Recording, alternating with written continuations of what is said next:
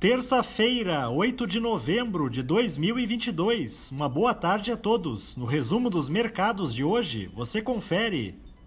O Ibovespa terminou o dia em alta de 0,71% aos 116.160 pontos, em linha com os principais mercados globais, que tiveram alívio nas tensões relacionadas ao avanço da inflação e à possibilidade de recessão generalizada.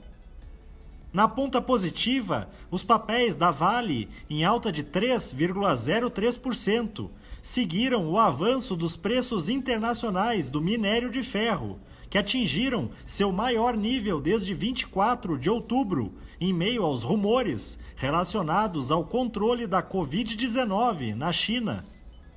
Na ponta negativa, as ações da Movida, em baixa de 8,09%, refletiram os resultados do terceiro trimestre divulgados pela empresa que apresentaram uma queda de 63,9% no lucro líquido na comparação anual.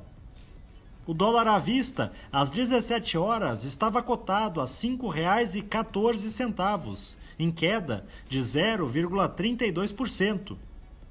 Já no exterior, as bolsas asiáticas fecharam sem direção única, com os investidores à espera de sinais mais claros sobre eventuais ajustes na política chinesa de Covid-0.